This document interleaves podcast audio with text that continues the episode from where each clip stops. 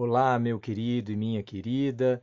Esse é o Literatura Viral, um podcast sobre como as doenças aparecem na história, na arte, na literatura. Eu sou Áureo Lustosa Guérios, doutor em Humanidades Médicas e Literatura Comparada. E no episódio passado, você me viu discutir com a doutora Ana Carolina Torquato, do A Book a Month, sobre um romance contemporâneo do Philip Roth que se chama Nêmesis, em que o tema central é uma epidemia de pólio que acontece nos Estados Unidos em 1944. E a gente discute então como a polio é representada nessa narrativa, quais efeitos a doença causa na psicologia do personagem principal e a gente aproveita para discutir alguns temas tangenciais, como a obra do Philip Roth em geral, ou sobre ler em língua estrangeira. E a Ana também aproveita para descrever o A Book a Month, que são clubes de leitura, um projeto em que ela ensina literatura em inglês. A ideia é que você vai praticar a língua estrangeira ao mesmo tempo que você desenvolve um hábito de leitura, aprende literatura, aprende teoria literária e debate isso com os colegas. Eu já participei, é muito interessante, eu recomendo que você dê uma olhada. E neste semestre eu serei um dos professores filiados ao projeto. Então, se você gosta do Literatura Viral, quer apoiar o podcast ou gostaria de ter aula comigo, eis a sua oportunidade. Dê uma olhada no Instagram do A Month ou então no site abucamonth.com.br. Lá você vai encontrar todas as informações a gente vai discutir muitos autores legais, Kazuo Ishiguro, Sylvia Plath, Sandor Marai, Tolstói, Andreev, Neil Gaiman e uma série de outros, está muito bacana, dê uma olhada. Enfim, foi um episódio um pouco diferente do que a gente está acostumado aqui no Literatura Viral, mas se você não viu, vá ver, até porque eu revelo um babado fortíssimo por lá.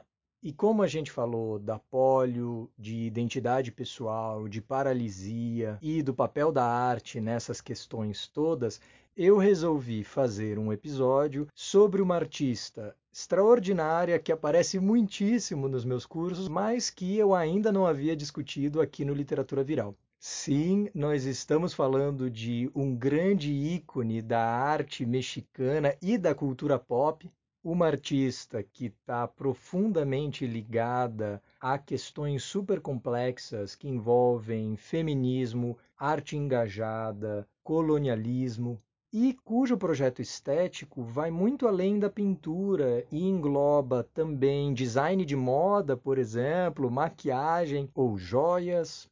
Uma artista que poderia ter sido a irmã gêmea da Carmen Miranda, que não era baiana, mas tinha o seu balangandã. Nós claramente estamos falando da virtuosa dos autorretratos, claramente a nossa querida Frida Kahlo, e a gente vai falar hoje então da biografia da Frida, a vivência dela, da doença, da debilidade, da polio.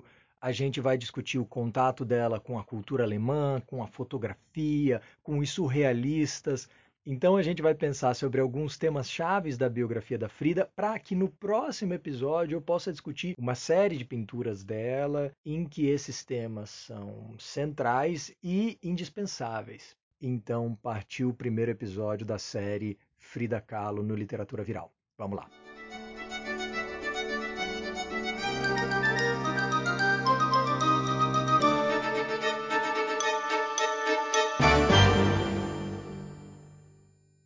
Finalmente um episódio sobre ela, senhoras e senhores. Eu devo confessar que eu fico extremamente surpreso que eu gravei mais de 30 episódios do Literatura Viral sem falar na Frida Kahlo, que é a musa, talvez, dessa interação entre doença, sofrimento, saúde ou a falta dela e a arte, e a literatura, e a pintura, etc. Ela é um símbolo perfeito da união desses dois mundos, o universo biomédico de um lado, o universo criativo de outro.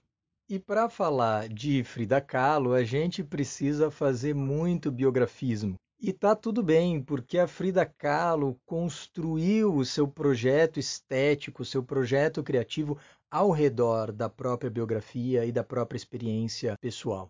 Tanto que o próprio corpo dela era usado como uma plataforma artística. Né? Ela é alguém que, para além da pintura, também desenhava os próprios vestidos, pensava muito nessas combinações de moda, é, joalheria, se preocupava muito com maquiagem e tinha um diálogo muito profundo com a fotografia, por exemplo, ou o design de interiores. Então é alguém que atuou em muitos níveis diferentes da produção artística e como a obra da Frida é profundamente autobiográfica e autocentrada mesmo, a gente tem que lembrar que quase metade de toda a produção dela é constituída de autorretratos.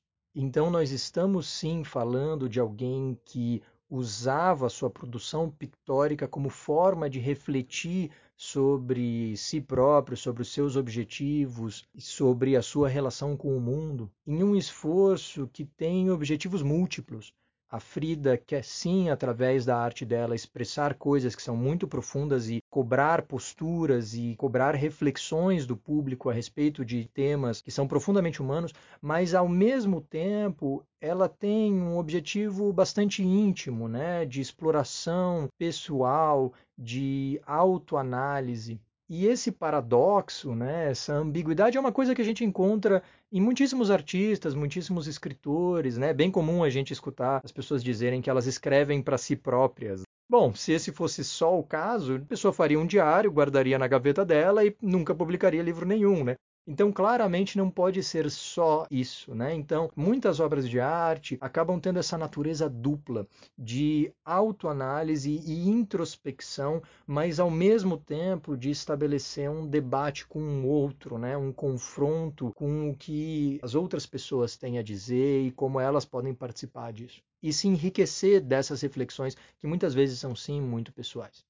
E com isso, de pano de fundo, a gente pode refletir sobre a vida da Frida, cujo nome, na verdade, era Magdalena Carmen Frida Kahlo e Calderón. Então, um nome pomposo, né?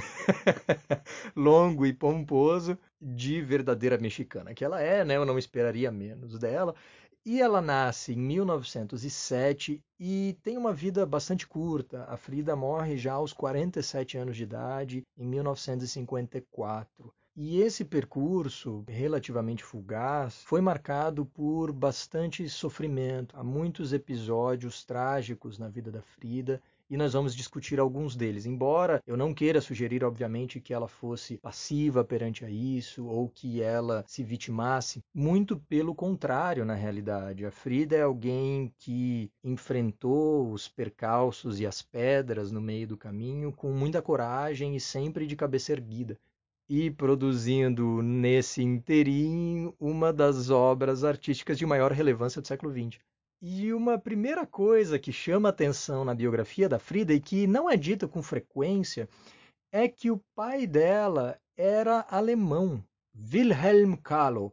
Ele nasce em 1871 em uma cidadezinha chamada Pforzheim, no estado de Baden-Württemberg, que é no sul da Alemanha e faz fronteira com a França e a Suíça ele imigra da Alemanha para o México aos 19 anos, sai de Hamburgo em 1890.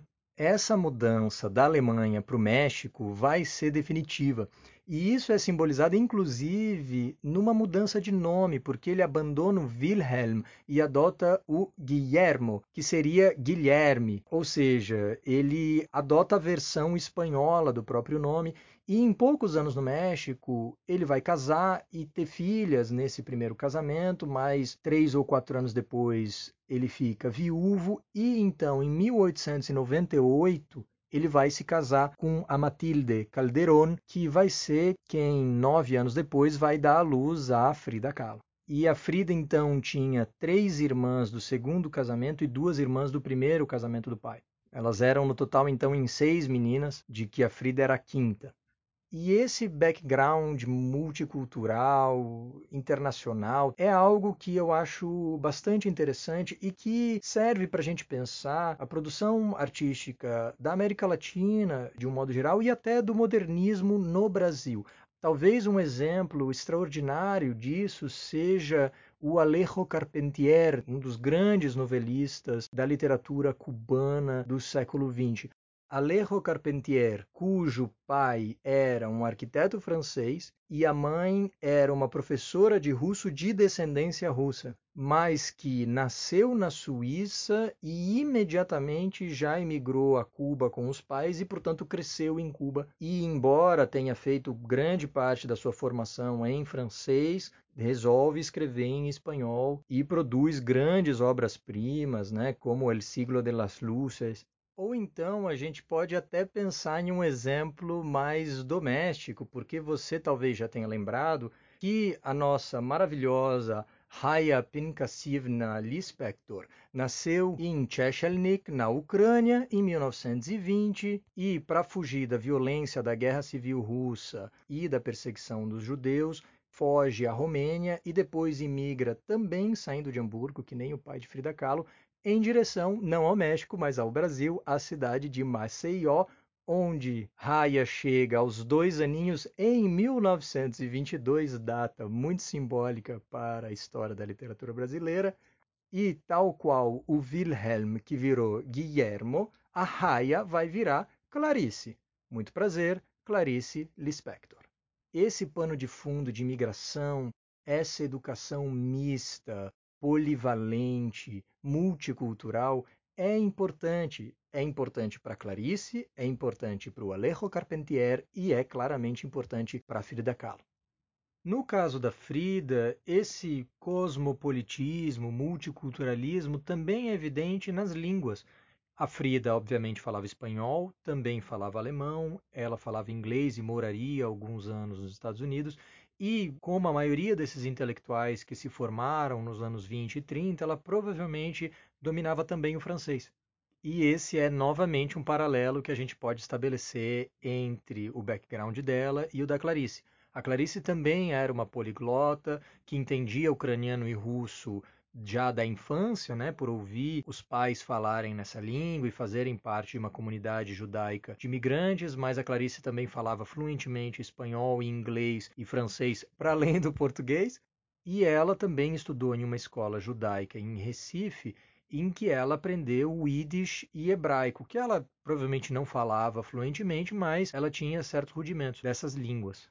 E eu estou fazendo essa comparação para mostrar que esse background misto ele é muito relevante, ele importa, ele tem influência real sobre a arte produzida por esses indivíduos. E há um outro elemento que eu acho bem interessante do papel do pai da Frida na sua formação, porque ele também era um artista, ele era um fotógrafo e se tornou fotógrafo inclusive por influência da mãe da Frida, Matilde Calderón, que era filha de um fotógrafo, então o sogro né, tinha os equipamentos, tinha o know-how, ele acaba aprendendo e começa a trabalhar como um fotógrafo especializado em arquitetura.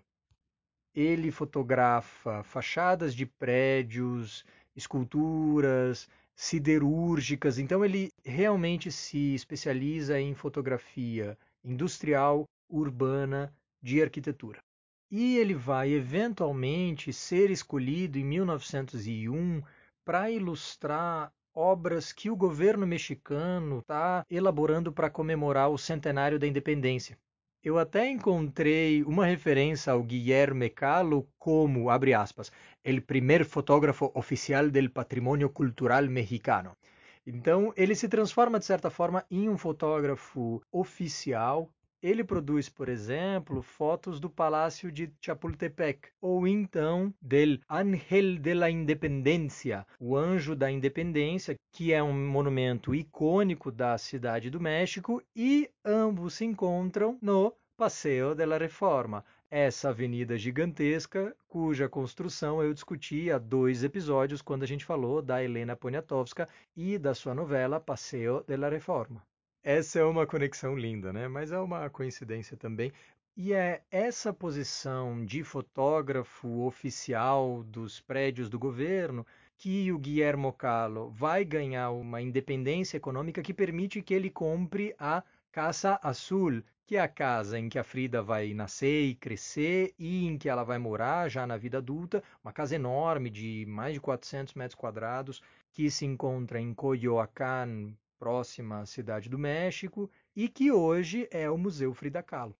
Então, quando a Frida nasce em 1907, o pai dela já é um fotógrafo estabelecido e renomado e que produziu ao longo da vida muitos autorretratos. Então, isso é muito interessante porque a Frida é famosérrima pelo seu amor pelos autorretratos, assim como tantos artistas, né? E há ainda uma última coisa que eu acho relevante a gente mencionar quando a gente pensa no Guillermo Kahlo, que é o fato de que ele viveu com epilepsia toda a vida. Epilepsia, que sempre foi muito estigmatizada, uma condição ao redor da qual há muitos tabus e muito silêncio, e como ao longo da vida Frida vai ter muitos problemas de saúde, essa fragilidade acaba sendo um elemento ulterior de coesão entre pai e filha.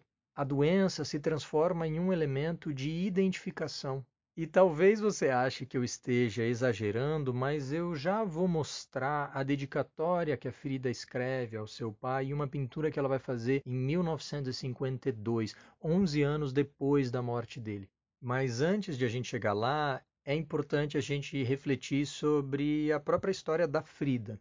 Então, ela nasce em 1907 e o seu primeiro confronto com a doença já acontece aos seis anos, porque em 1913 ela contrai o vírus da polio e fica por nove meses acamada.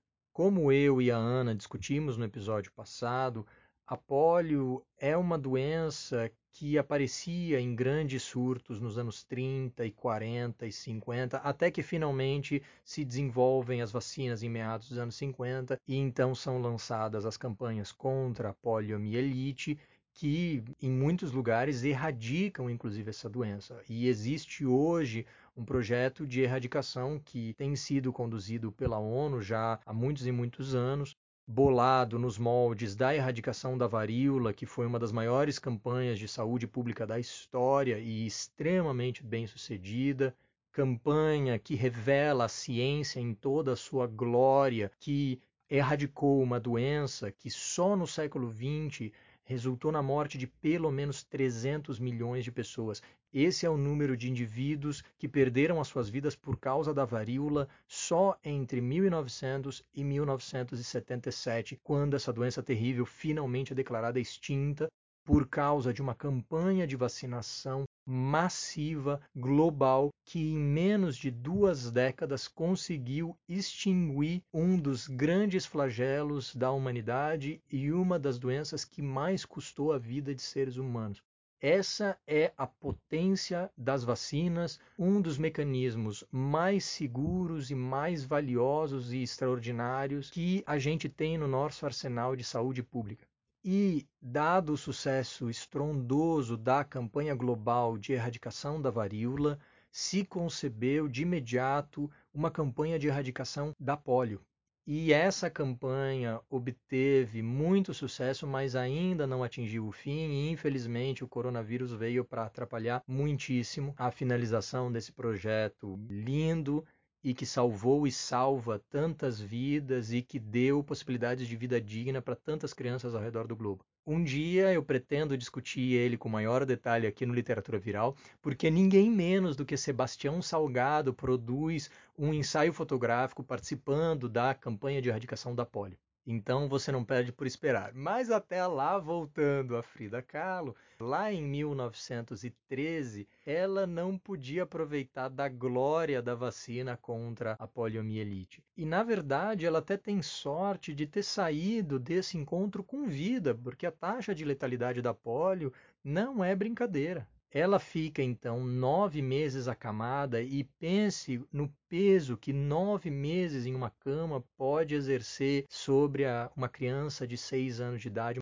E ela se recupera, mas com sequelas, né? A perna direita dela permanece atrofiada e é bem mais magrinha do que a perna esquerda, e isso já vai ser relevante para a pintura que eu gostaria de discutir hoje. Rezam as más línguas que ela, inclusive, era apelidada um pouco no espírito do bullying como Frida Pata de Palo, né, a perna de pau, com referência a essa perna com que ela tinha uma dificuldade motora. Durante esse processo de recuperação e de reabilitação, a Frida conta com muito apoio da família e especialmente do pai, que estimula ela a fazer vários esportes, inclusive a jogar futebol, a lutar boxe, inclusive. Mas, não obstante esse estímulo, essa perna atrofiada sempre foi uma questão para Frida. Esse é, inclusive, uma das motivações por trás desses enormes vestidos que ela sempre usava, cuja saia chegava até o chão, justamente para esconder essa perna. E no final da vida, já com seus 40 e poucos anos, a Frida, inclusive, teve de amputar essa perna e usar uma prótese que ela decora e que é belíssima e que pode ser vista em museus hoje. Mas essa dificuldade de locomoção é algo que começa quando ela tem os seus 6 anos de idade que vai perdurar toda a sua vida. E se a gente pular 10 anos, né, aos 15, a Frida ingressa na Escola Nacional Preparatória, que é um centro de estudos muito prestigioso, e no momento em que a Frida entra nessa escola, se eu não me engano, de um total de mil alunos, apenas 35 eram meninas. E o que é relevante para a gente aqui é que ela ingressa nessa escola e tinha o objetivo de estudar medicina futuramente. Até que em 1925, quando ela tinha seus 18 anos de idade, ela sofre um acidente terrível que vai acabar gerando uma série de consequências para a vida inteira. Ela se encontrava em um ônibus com um namorado em 1925 e o ônibus se envolve em um acidente com um trem. Ele acaba sendo atingido na metade e pressionado contra uma parede. A Frida acaba sendo arremessada dentro do ônibus e eu vou ler uma descrição que ela escreve anos depois em uma carta. Abre aspas. É mentira que a pessoa tem consciência da batida. É mentira que a pessoa chora. Em mim não houve lágrimas. A colisão nos jogou para frente e um corrimão de ferro me varou do mesmo jeito que uma espada rasga a carne do touro. Fecha aspas. A descrição é da própria Frida e é uma descrição que mostra pra gente a grande violência desse acidente. Ela vai dizer depois que ela sofre uma hemorragia muito séria, embora ela não tenha muito consciência disso num primeiro momento. Ela sobrevive, obviamente, ao acidente, mas com diversas consequências. Ela vai acabar fraturando a coluna em três partes diferentes, ela quebra duas costelas, a clavícula ela quebra a pelve em três partes e a perna direita em onze partes, além de deslocar o pé. Ela vai então passar meses a fio em recuperação e vai ter que fazer ao longo da vida mais de 32 interventos cirúrgicos para corrigir os efeitos desse acidente ele também vai acabar gerando uma série de problemas anatômicos que vão impedir a Frida de ter filhos, né? Uma coisa que causou uma mágoa psicológica e emocional profunda. Ela já sofre um primeiro aborto em 1930, por exemplo, após três meses de gravidez, em decorrência justamente dessas fraturas, ou então em 32 ela sofre ainda um outro aborto e essa experiência de perder um filho ainda não nascido é algo que vai marcar também profundamente a vida da Frida em mais de uma ocasião, inclusive. E é nesse momento que acontece uma coisa crucial para a trajetória da Frida e para a história da arte, na verdade porque a mãe dela vai sugerir que ela pinte enquanto ela está acamada, enquanto ela está se recuperando desse acidente terrível e dos vários interventos cirúrgicos por que ela teve que passar, que ela, como uma forma de lidar com tudo isso, uma forma de se distrair, de manifestar a sua criatividade, que ela pinte ainda que deitada. Então, a mãe dela tem um grande insight do que é, de fato, uma terapia ocupacional. Os profissionais da terapia ocupacional pensam justamente qual é a melhor forma de empregar o tempo dos pacientes, empregar a atenção, a cognição, para que haja um impacto terapêutico, para que haja um processo de cura mais eficaz, efetivo, mais rápido, muitas vezes, inclusive. E aqui a Matilde Calderon, né, pensando muito intuitivamente, teve uma ideia genial, que foi elaborar uma série de instrumentos com espelho e, e um suporte de madeira que permitisse que a Frida pintasse deitada. Ela que tinha tido aulas de arte na escola e que até tinha trabalhado um pouquinho com gravuras e tal, mas que nunca tinha demonstrado um interesse particular por isso e nem sequer tinha tirado notas boas. A gente tem os boletins dela da escola lá e a gente sabe que ela não foi bem na aula de arte. então ela começa justamente aí a sua trajetória e também nesse primeiro momento já se desenvolve o seu grande interesse pelo autorretrato e pela discussão de temas relacionados à saúde, à doença, ao próprio acidente. Tanto que o primeiro autorretrato que ela vai fazer, que data de 1926, vai ser dedicado ao seu namorado da época, que também estava presente no momento do acidente, o Alejandro Gomes Arias. E depois eles vão deixar de ter um relacionamento, mas vão manter a amizade a vida inteira e tem muitas cartas de ambas as partes. E atrás do quadro ela escreve em alemão: Heute ist immer noch, que a gente poderia traduzir como o hoje é para sempre ou o presente ainda é eterno, alguma coisa nessa direção. O que me interessa não é nem tanto o significado dessa frase, mas sim o fato de que ela seja grafada em alemão, que de novo mostra pra gente esse pano de fundo multicultural de que eu falei até agora. E agora sim nós podemos voltar ao quadro que eu mencionei anteriormente, ao Retrato de Meu Pai, esse é o título, que é um quadro de 52. Lembremos que a Frida vem a falecer em 54 e que ela perdera o pai em 41. Então, 10 anos separam a perda dele à pintura desse quadro. E no quadro, além de ele estar inteiramente de frente para a gente, a gente enxerga ele mais ou menos da linha do umbigo para cima, a gente vê a câmera lá atrás, né? Então a gente vê a imagem claramente de um artista sendo representado aqui.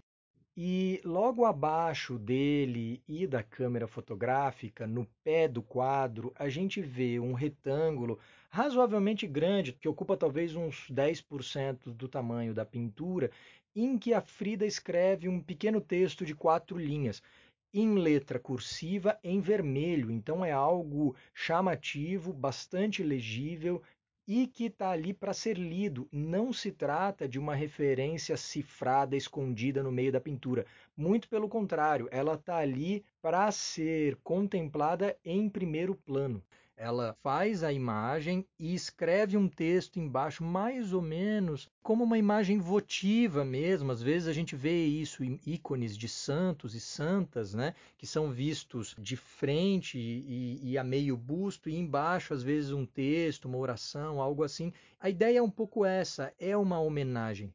E eu vou ler então exatamente o que está escrito aqui e assinado Frida Kahlo. Vou ler no original porque é muito gostosinho a gente ouvir o espanhol.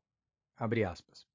Pinté a mi padre, Wilhelm Kahlo, de origen húngaro-alemán, artista, fotógrafo de profesión, de carácter generoso, inteligente y fino, valiente porque padeció durante 60 años epilepsia, pero jamás dejó de trabajar y luchó contra Hitler con adoración, su hija Frida Kahlo. Há muitas coisas relevantes nessa dedicatória que é uma verdadeira eulogia, ou seja, um pequeno discurso dedicado à honra e aos méritos de uma pessoa que já se foi. Vejam que ela resume a vida do pai em três linhas. Em um espaço tão limitado, você só pode dar ideias chaves, né? Então é muito relevante que ela use o nome alemão, Wilhelm, por exemplo, e ela depois ainda especifica de origem húngaro-alemã. Ela também o chama de um artista, tema mais genérico, e depois ela especifica fotógrafo de profissão. Então ele é um artista, mas é especificamente um fotógrafo.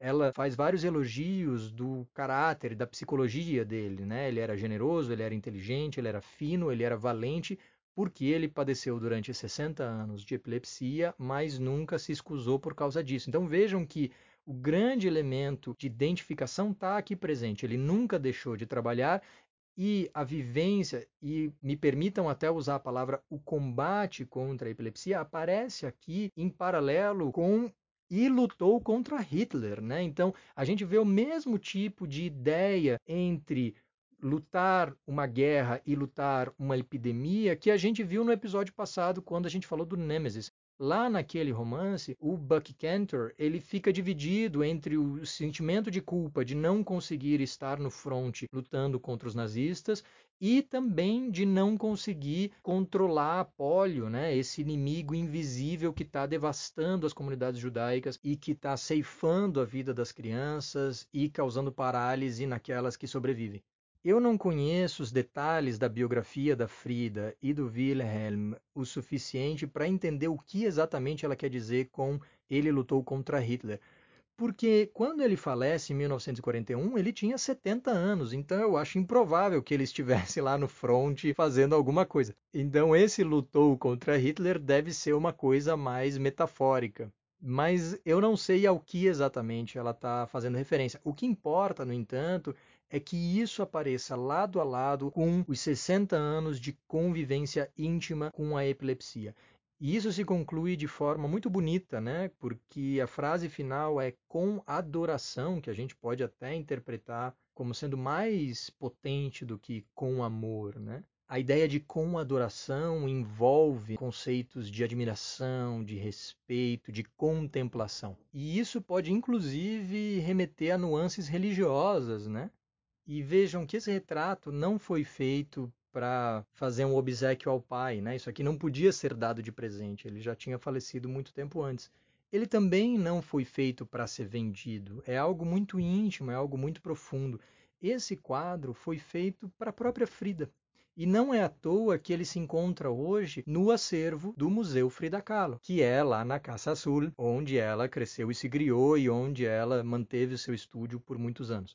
Então, isso é algo produzido para si como uma forma de terapia, talvez não física, talvez psicológica, mas é algo que permite que a Frida vivencie, manifeste algo no seu interior e que ajuda ela a fazer algum tipo de busca.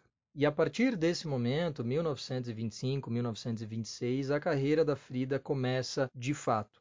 Uma carreira que, lembremos, não vai chegar nem a 20 anos e ao longo da qual ela vai produzir mais de 150 pinturas que vão usar uma mistura muito fértil, muito criativa de elementos tradicionais mexicanos, astecas, de cultura popular, mas também elementos das vanguardas europeias e da arte tradicional, então a gente vai encontrar nas obras da Frida um grande debate que vai abarcar desde o Renascimento até a arte popular, a arte ingênua, elementos tradicionais mexicanos ligados à simbologia asteca. E tudo isso é sintetizado de forma muito idiosincrática, né? Se fala muitas vezes até mesmo de um realismo mágico dentro da obra da Frida. Muitas imagens tratam do corpo, de controle, de opressão e de dor, dor física, dor psicológica, dor emocional, dor existencial. Diversas pinturas tratam do abandono, diversas pinturas tratam de diferentes níveis de opressão, opressão de gênero, opressão sexual, opressão econômica, opressão social, opressão política, e muitas vezes a Frida usa elementos de arte sacra, inclusive, pensando às vezes em pequenas capelinhas populares e usando iconografia cristã, justamente para fazer um grande popurri, uma grande mistura de toda essa tradição que é muito pessoal dela e que vai atrair muito a atenção de alguém como o André Breton, o papa do surrealismo. Ele vai conhecer a Frida em 1938 e vai ver a obra dela e vai ficar fanático, vai ficar louco e vai organizar no mesmo ano para que ela faça a sua primeira exibição solo, que foi feita nos Estados Unidos, em Nova York, que vai ser seguida por outra exposição no ano seguinte, já em Paris, mas o Breton vai ter uma série de dificuldades financeiras, inclusive, e sinceramente vai perder um pouco do, do interesse. No momento em que a Frida chega na França para a exposição, ele ainda nem sequer recolheu as pinturas na alfândega, então quem vai ajudar a Frida a fazer isso é ninguém menos do que Marcel Duchamp. E durante essa estadia parisina, a Frida vai inclusive conhecer o Picasso ou o Miró, e ela não vai aceitar muito essa ideia de que ela pertence ao surrealismo, porque a verdade é que ela não pertence mesmo. Ela chega a uma coisa que pode parecer com o que os surrealistas fazem, ela chega a um produto final que lembra e que talvez tenha elementos em comum, mas ela está interessada com uma série de outras discussões e ela até considera muitos desses intelectuais um pouco alienados, assim, porque a gente tem que lembrar que a obra da Frida também tem um tom de engajamento político, prático, muito forte. E agora sim, depois de todos esses prefácios, prólogos e preâmbulos, nós já estamos prontos para discutir no próximo episódio diversas obras em que essas questões relacionadas à saúde frágil, à vulnerabilidade, à solidão, ao isolamento são centrais. Vale a gente ressaltar que todas essas questões são uma faceta tanto da biografia da Frida quanto da sua produção artística. Não entenda, por favor, que eu estou querendo reduzir a experiência de uma obra tão complexa, de uma artista tão fora da curva e tão bem realizada, somente a esses aspectos. Há um universo de outras questões associados a ela, a sua cultura e a sua produção artística, então, por favor, não sejamos reducionistas. E talvez você vai ficar meio chateado comigo de eu deixar isso para o próximo episódio. Poxa, Áureo, acende a churrasqueira e não põe a carne para assar. Mas é, meus queridos, eu estou tentando aprender aí a lição da Netflix.